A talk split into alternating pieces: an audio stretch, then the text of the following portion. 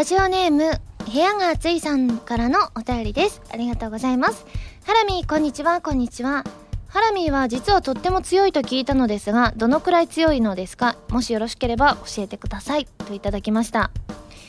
そうなんですよ。とっても強いんです。え？どれぐらい強いか？それはテニスの全米なんとかに勝ち残るぐらい強いですねはい私はね実はテニスもできるんですすごいでしょ？全米なんとかで最後戦った人？あ、でもそれわかりますよ。そういう、ちょうどね、この収録のね、前日にね、テレビで見てたんですよ。早起きだったから。チリッチさん。チリッチさんと私対戦しました。そうでした。号外配られました。どういう試合内容だったか？えっと、すごいね、勝ちました。めっちゃ勝ちました。はい。ということで今週は原由美のチリッチさんラジオ改めまして、こんばんは、原由美です。原由美のまるまるラジオ、略してはらまる。このラジオは毎回皆さんのお便りによってタイトルを変えるというちょっと変わった内容になっています。ということで、えー、そうなんですよ。ちょうど、このラジオの収録前日が、クロスオーバーのミュージックビデオの撮影日だったんですよ。でそれすごい早起きだったんですよ。7時にあのその事務所さん集合だったのでその制作会社さん集合だったのでだから朝5時台に起きてあの家を出たんですけれどもちょうどその制作会社さんに着いた頃に試合が始まったんですよね。なのでメイクをしていただきながらえー、本当にまさかまさかですよ。私それまでの試合一切見てなかったしなんならあの何て言うんでしょう。決勝に進むってこともあのその頃に知ったんですよ。だから全然追いかけていなかったんですけれどもこう日本中がわーって騒ぎになりだしてから知ったタイプなのでだからでもその決勝を見られてね嬉しいなって思いましたね。まあまだまだね錦織選手もうねお若いってことなのでね、あのー、今度はねもうちょっと最初から見られたらいいなって思います。はいということでですねあのミュージックビデオの撮影も無事終わりましてですねあのまた詳しくはね番組本編の中でお話ししていきたいなというふうに思います。あまあ今が番組本編ですけれどもとりあえずメールからご紹介しますね。えハンドルネームみのりんさんです。ありがとうございます。ラミこんばんは。こんばんは。ゆるキャラグランプリ2014の投票が開始されましたがどこを探してもはらまるくんの姿が見えません、まあ、まさかはらまるくんのエントリーを忘れたんですか。今回は企業のマスコットやアニメのマスコットキャラクターも参加していたのに残念です。今年は今のところ群馬県のゆるキャラぐんまちゃんがダントツですがハラミーは好きなゆるキャラはいますか？僕は島根の島根っ子が好きです。一緒に写真を撮ったこともありますよということでその写真も添付してくださってましたが可愛いですね。あぐんまちゃんがまずそのえー、可愛いですねぐんまちゃん。これキリンですか？なんだろう。あ馬ですねぐんまちゃん。キリンじゃないですね。あ群馬の馬っぽいから響きが馬をモチーフにしているということで。でもこのねあの島根っこさんも可愛いですよ。うん。なんかほっぺがねナルトみたいになっていてね。ではいはいはいすごい島根っこさんってあれですね。あの頭が屋根みたいになっていて猫ちゃんっぽくてすごく可愛いですね。私が好きなゆるキャラ？マスコットキャラはねそうだな。あのまあふなっしーとかはね面白くていいなとは思うんですけれどもただそうですね。個人的にもし投票できたなら入れようと思ってた子はあのラルクのケンちゃんのマスコットキャララグベベさんっていうのがいるんですよ。でファンクラブのあのメールに投票してくださいみたいなメールがあって投票しかけたんですけどなんかね登録しないといけなくて結局投票はできなかったんですけれどもでもはらまるくんのエントリーをすっかり忘れてましたよ。はらまるくんのエントリーをねしたかったんですけれどもあのなんと着ぐるみがないと投票できないエントリーできないんですって。でもねはらまるくんには残念ながら着ぐるみがないんです。そして着ぐるみを作るには結構ねお金もかかるということでですね。来年出られたらいいんですけれどもね。十分ね通用すると思うんですよはらまるくんの見た目だと。はらまるくんを全国区にするチャンスですからね。ちなみに今ですねえっ、ー、と着ぐるみを作るためのサイトを見てるんですけれども。あ値段がえこんなにかかるんですか？えっ、ー、とね2頭身だと40万から3とか4頭身だと30万からということでへえ布なのにそんなに高いんですか？びっくりしちゃう。いやーこれはあれですね。だいぶねあの道は険しすぎますけれども。まあ私も諦めずですね来年はねエントリーできるといいなっていう風にね今の夢として掲げておきたいと思います。続いてアニキンさんです。ありがとうございます。ハラミこんにちは。こんにちは。9月9日私のベランダから見えましたよ。スーパームーン。本当に大きくて丸くて月が地球に落っこちてくるんじゃないかと思ってしまいました。ハラミはスーパームーン見ましたかといただきました。えその他スーパームーンに関してりょうさんと十二ギルケンさんもメールくださってましたね。ありがとうございます。私見ましたよ。あのねちょうどねこの「はらまるの」えー、収録の前日だったんですよね。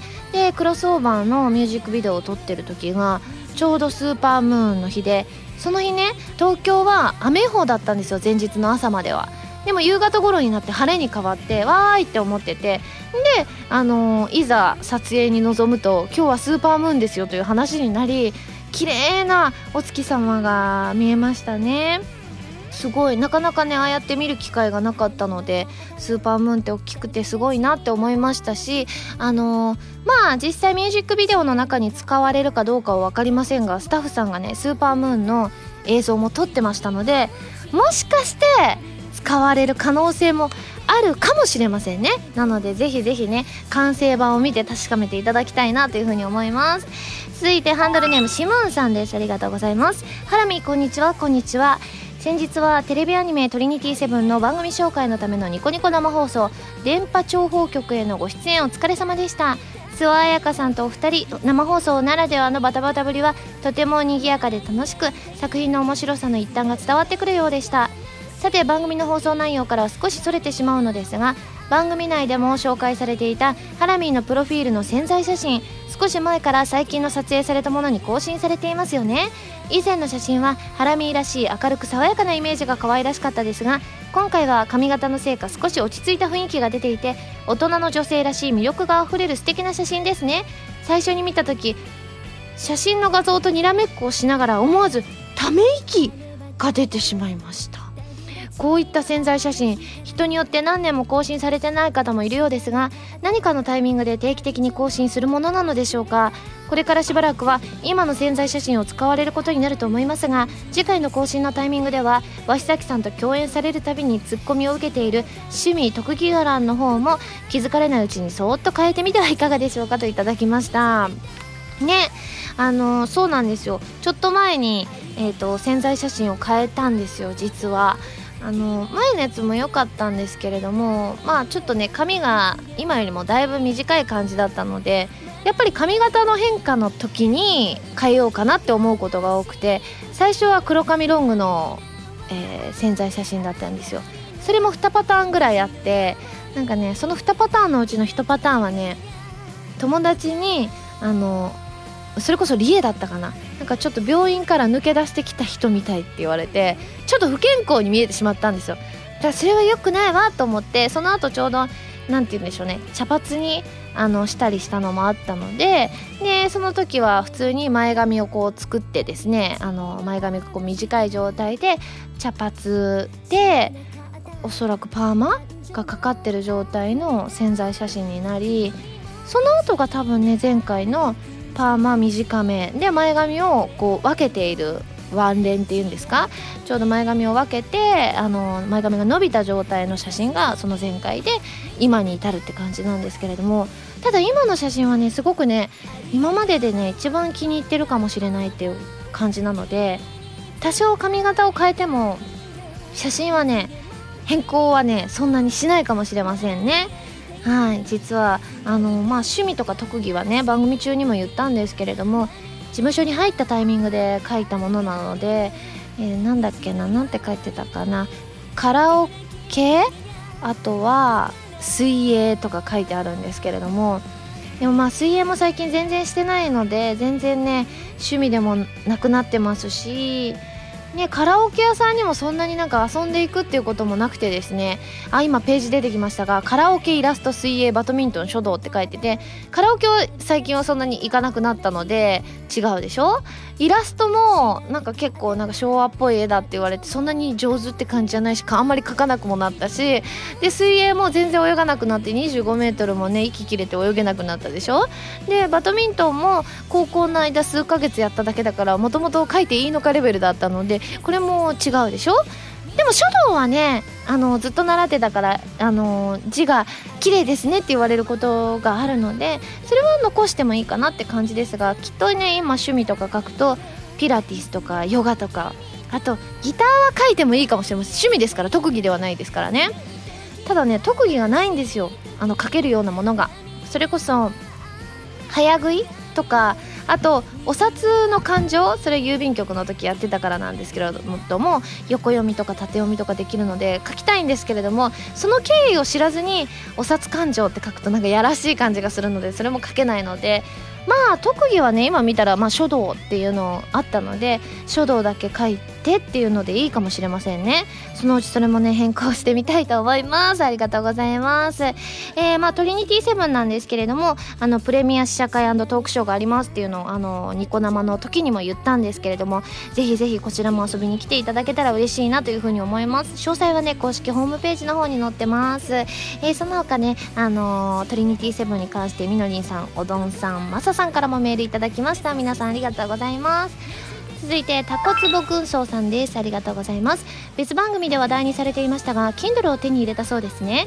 その時はまだ使っていないとのことでしたがその後 Kindle さんの出番はありましたか？Kindle はいわゆる電子ブックリーダーですが例えばハラミーご出演アニメの原作「トリニティセブン」や「黄昏乙女アムネジア」「ログホライズン」なども電子書籍化されていますし電子書籍ならではの割引セールをやっていることもあるので電子ブック書籍のショップを覗いてみるのもいいかもしれませんねといただきました。はいそうなんですよ。Kindle を手に入れましてですね。ねえなんかまだ全然あの取り出してないんですよ。箱はちょっと開けたんですけれども中の袋からは取り出していなくていまいちねこういう何て言うんでしょうね。電気製品っていうのに強くないのであとはまだね今この本が欲しいっていうのに巡り合えていないのでまあそのうちね使い始めたらねご報告したいと思います。では続いてペンネームのっぴきならないさんです。ありがとうございます。ハラミハラマルスタッフの皆様こんにちはこんにちは。私はつい先日スマホが壊れてしまいました。ですのでこれを機に以前より iPhone に変えようと思っていたので思い切って iPhone に変えました。そこで以前より iPhone ユーザーであられるハラミーに質問があります。iPhone でこれはおすすめというアプリ等はありませんか？以前も同じような質問があったかもしれませんがよかったら教えてください。お願いしますといただきました。まあおすすめのアプリはうんでもねスマホ使われてたんだったらきっと皆さんも使ってらっしゃると思うんですがそれこそ乗り換え案内とか LINE とかあとマップはねすごく便利だなというふうに思います。あとは最近入れたアプリではウェアっていうんですかねあの着るっていう英語のウェアなんですけれどもこれはいろんな人のコーディネートが見られるんですよその人の。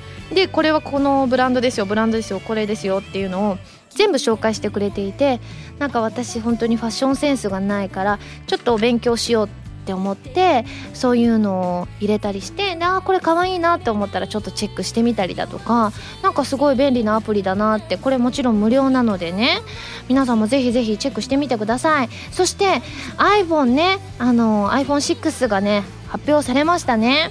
私はね5を2年前に買ってもう2年間使ったので容量もいっぱいになってきたから新しいの変えようかなっていうふうに思っていてで5.5インチと4.7インチあの2パターン出るということで今どっちにしようかなってすごい迷ってるんですよね。だってね大事ですからね画面のサイズって。5.5だと大きい気もするけどでもいろいろ見やすいのかなって思うとねそっちにした方がいいのかどうしようどうしようって今悩んでいる時期でございます。おそらく買ったらねブログでご紹介とかしてると思いますのでぜひぜひ、えー、楽しみにしててください。皆さんメールありがとうございます。それでは最初のコーナーに行きますよ。でもその前に CM です。どうぞ。原由実の Fourth シングル「Rose on the Breast」が好評発売中です。タイトルチューンの「Rose on the Breast は」神様と運命覚醒のクロステーゼエンディング。カップリングの「In the Rain」はコープスパーティーブラッドドライブオープニングになっています。DVD 付き版には「Rose on the Breast」ミュージックビデオも収録されています。皆さんぜひぜひ聴いてみてくださいね。こんばんは原由美です。私がパーソナリティを務めるウェブラジオ原由美のまるまるラジオはギターの弾き語りに挑戦したり各地の名産をご紹介したり皆さんのお便りを怒涛のごとく紹介していく私の好きが詰まった番組です。ファミツー .com で配信されている音源でのみ聞くことができる期間限定の視聴コーナー「はらまるリスニング」では私の新曲をどこよりも早くお届けしますのでぜひチェックしてみてくださいね。原由美のまるまるラジオ略してはらまる。ファミツー .com で毎週土曜日午前1時から配信中です。弓手段。このコーナーは全国各地の名産などを私原由美が実際に食べて皆さんに広めていくコーナーです。今回も名産を頂いて最大で星3つまでで採点させていただきたいと思います。今回は、えー、岐阜の銘菓玉井屋本舗さんののぼりあゆでございます。これは岐阜県の名家ということでなかなか岐阜に行く機会もね私一度ぐらい行ったと思うんですけれども多くないのででもね岐阜の出身の方がこれ美味しいですよっておっしゃってたのできっと間違いはないんじゃないかなと思います。では開けます。開けました。はい。見た目はですね鮎ですね。笑った鮎が描かれてます。あそれこそあれに似てる。私のシャチホコあのスタンプになってるんですけれどもやっぱり名古屋と岐阜は近いからでしょうか。ではいただきます。うん美味しい。うん。今尻尾から食べました。甘すぎなくていい。美味しい。中にね水飴と蜂蜜がはいなんか混ざったようなものが入ってるらしいですよ。うん。すごいなんか本当にね1本サクサクサクと食べれちゃいますね。うん。柔らかくて美味しいです。うんこれほんと美味しい。これはいい。うん。すごい。水にも合いますすごく美味しいですね。なんか賞も受賞してますよこれ。うん。全国歌詞大博覧会流行大賞受賞って書いてますね。うん。あー美味しい。これ美味しいですよ。うん。ということで美味しくいただきましたので早速採点をしちゃいたいと思います。ユミシュランの評価は星2.9です。はいということで今回も美味しくいただきました。すごい高得点ですね。割と久しぶりなんじゃないですかね高得点は。はいということで美味しくいただきましたので感想を生 CM として披露したいと思います。岐阜といえば日本一ソフトウェアさんがある場所なんですよね。なので日本一ソフトウェアさんといえばタイミング的にもこの方をお呼びするしかないと思います。それでは CM スタート!私の名前はアガリエ・アルル。神を作ることができる天才研究者だ。そんな私がこの世で最も愛する食べ物はカップラーメンだ。そしてこの登り鮎。この鮎と共に私も研究者として登っていきたい。玉井屋本舗登り鮎。はいということで発売紙黒の発売がもうちょっとです。5日後9月25日となっております。ねえこれ本当にねあのー、ストーリーがですね本当に何て言うんでしょうね。ずっしりとくるストーリーとなっております。その分ねいろんな選択をしてですねあのどうにかねアルルさんを殺さないでやってくれたら嬉しいなというふうに思います、えー、ぜひたくさんの方にプレイしていただきたいです。よろしくお願いします。このコーナーでは全国の名産情報を募集しています。名産をお送りいただくのではなくどこの何が美味しいかといった情報をメールでお送りくださいね。以上「ゆみしらん」のコーナーでした。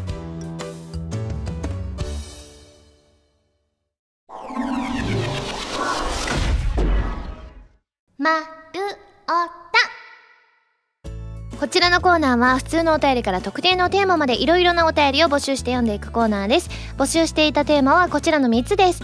まず自宅で簡単に作れる美味しくて冷たい飲み物凝ってるんだけど簡単というものを作り方と一緒に教えてくださいというものですね。そして街で見かけた変なものこちら写真付きで。そしてもう一つは私に出したい常識問題こちら星さんから頂きました。ではまず最初街で見かけた変なものから参りますね。こちら、えー、ラジオネームあかるさんです。ありがとうございます。年が明けてもまだ経ってらっしゃいました。ということでですねすごい。これ等身大のサンタクロースさんのこれ何て言うんだろう人形。等身大というか本当に人間とね人間よりある種でかいかもしれない。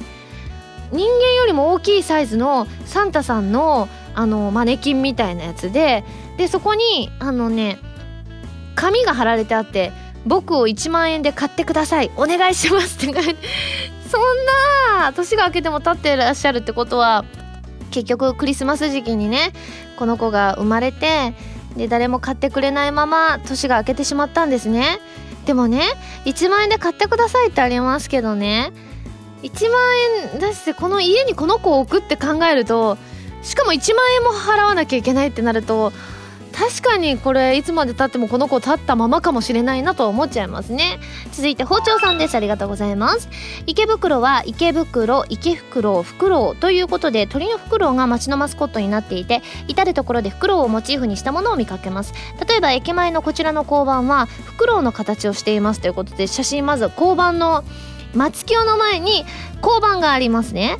でその交番が確かに私初めて見た。フクロウの顔がついてる。すごい。目が2つついてありますね。そしてこっち2階の窓が目になっていてプリティですね。ってこの交番のことですね。こちらは袋の形をした郵便ポストです。上に乗っている耳がちょこんとしているのが素敵です。他にもいろいろあるので探してみると楽しいですよ。ということでどこかの郵便ポストが真っ黄色のフクロウですね。すごい。でもそれ以外にもいろいろあるということでそういった感じで池袋を歩いてみると楽しいかもしれませんね。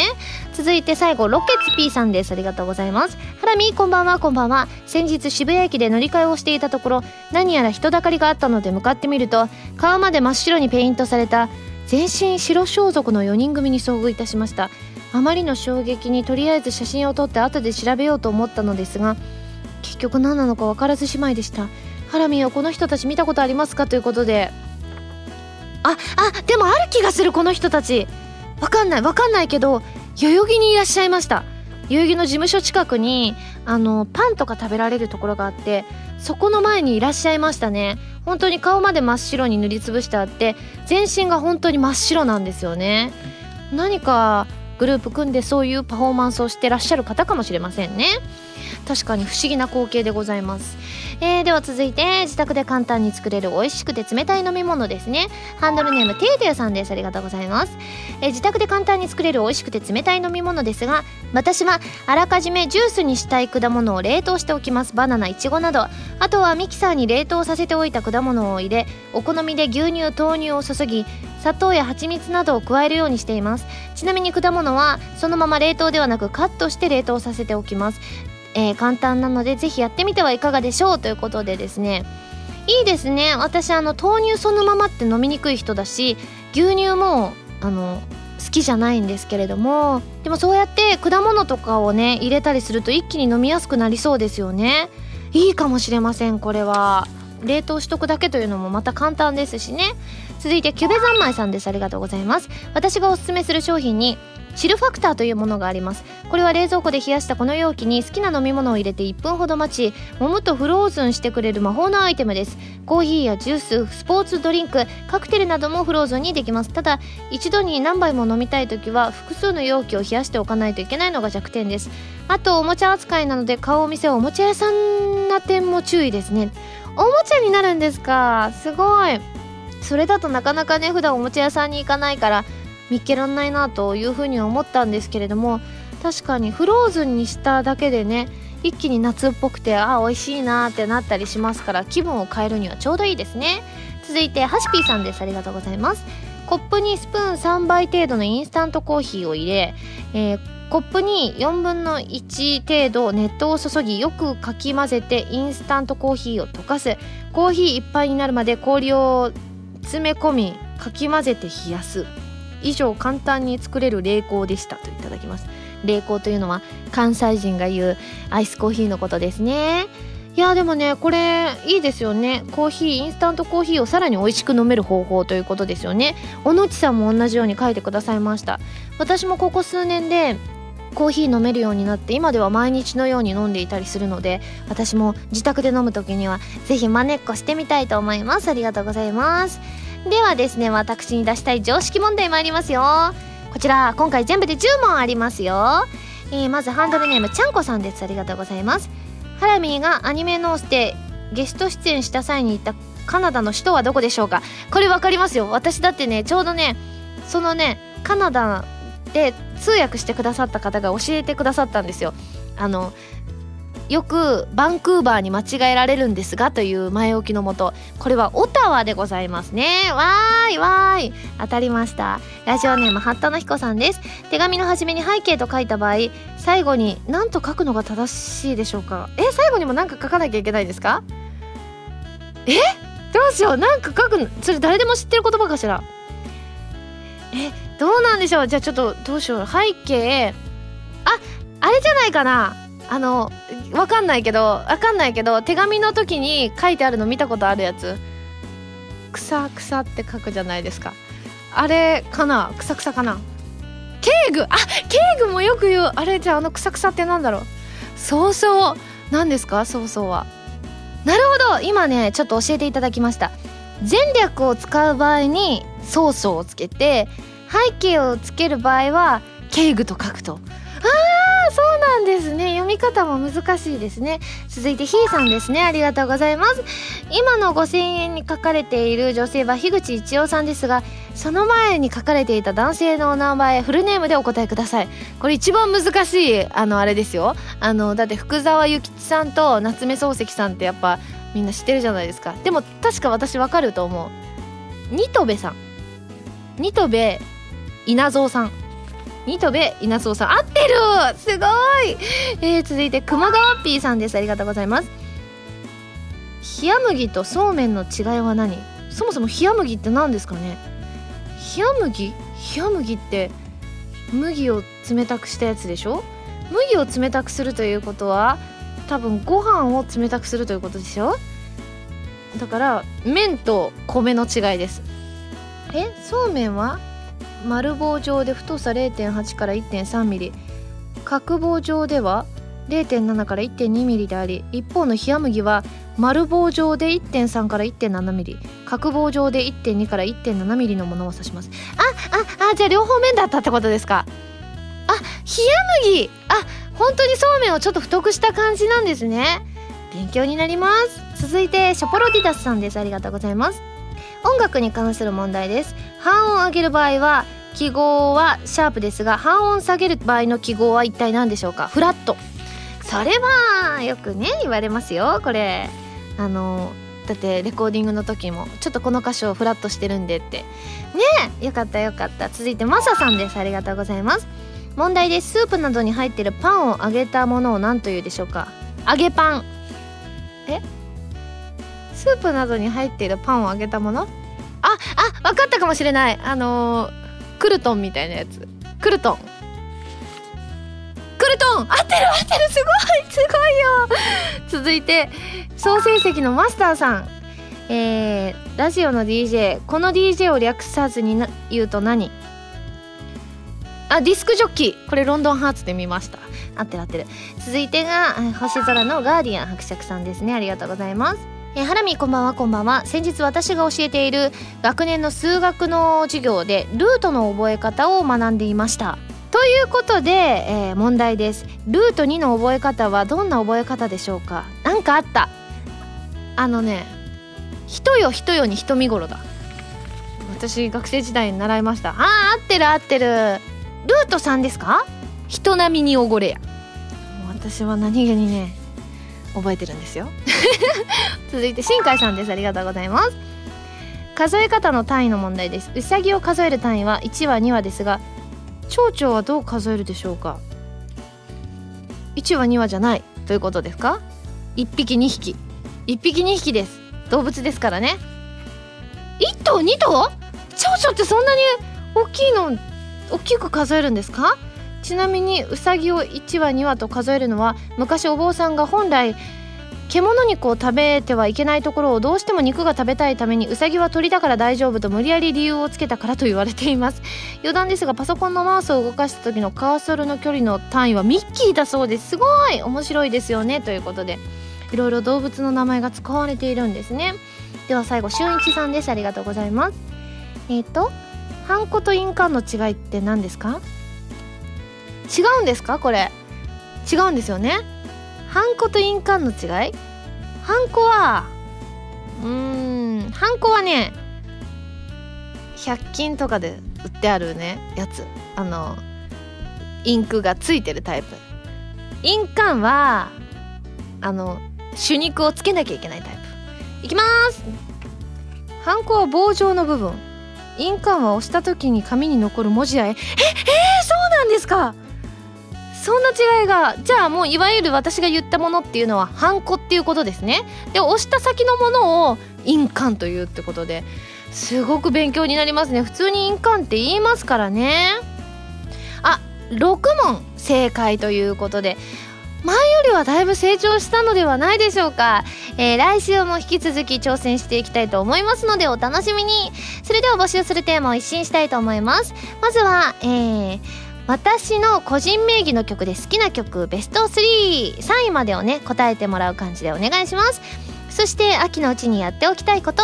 そしてこちら、えー、お台場イケメンさんから頂いた最近やってらんないと思ったことでございます、えー、あとはこれをテーマにしてほしいというテーマのネタや自炊のネタも募集しています。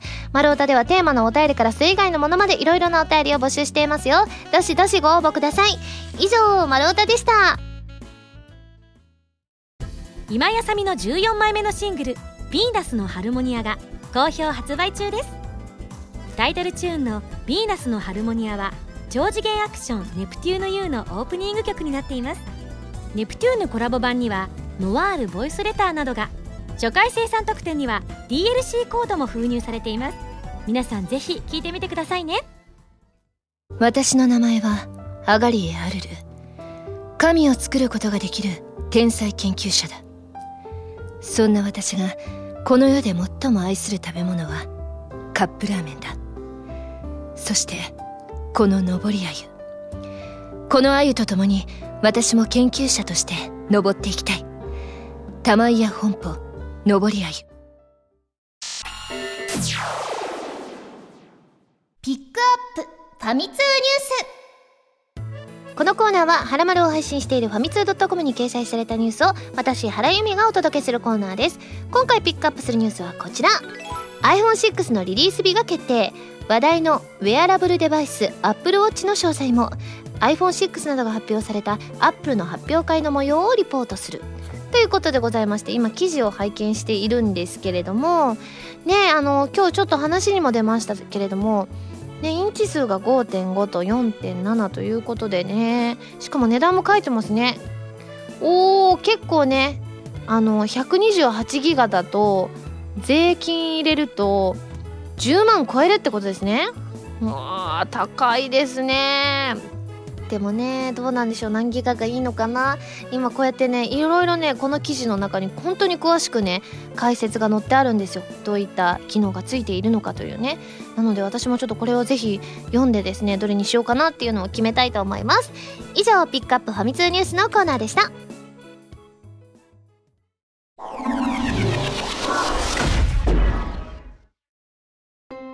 エンディングです。それではここでお知らせです。私の Fourth シングル「Rose on the Breast」が発売されました。表題曲はプレイステーション3用ソフト「神様と運命覚醒」のクロステーゼのエンディング曲でカップリング曲の「In the Rain」はプレイステーションビータ用ソフト「コープスパーティー・ブラッド・ドライブ」のオープニング曲です。DVD 付き版には「Rose on the Breast」のミュージックビデオと1月に開催されたバースデーイベントのダイジェストも収録されていますよ。そしてそしてフィフスシングルの発売も決定しました。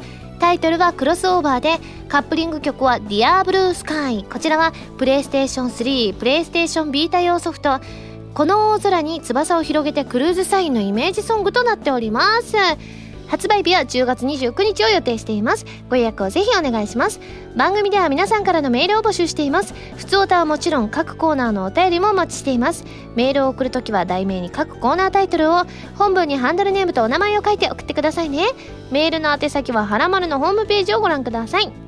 次回の配信は9月27日土曜日になります。プレミア試写会の日ですね。皆さんぜひぜひ遊びに来てください。それではまた来週土曜日にハラマル気分でお会いしましょう。お相手は原由美でした。バイバーイ。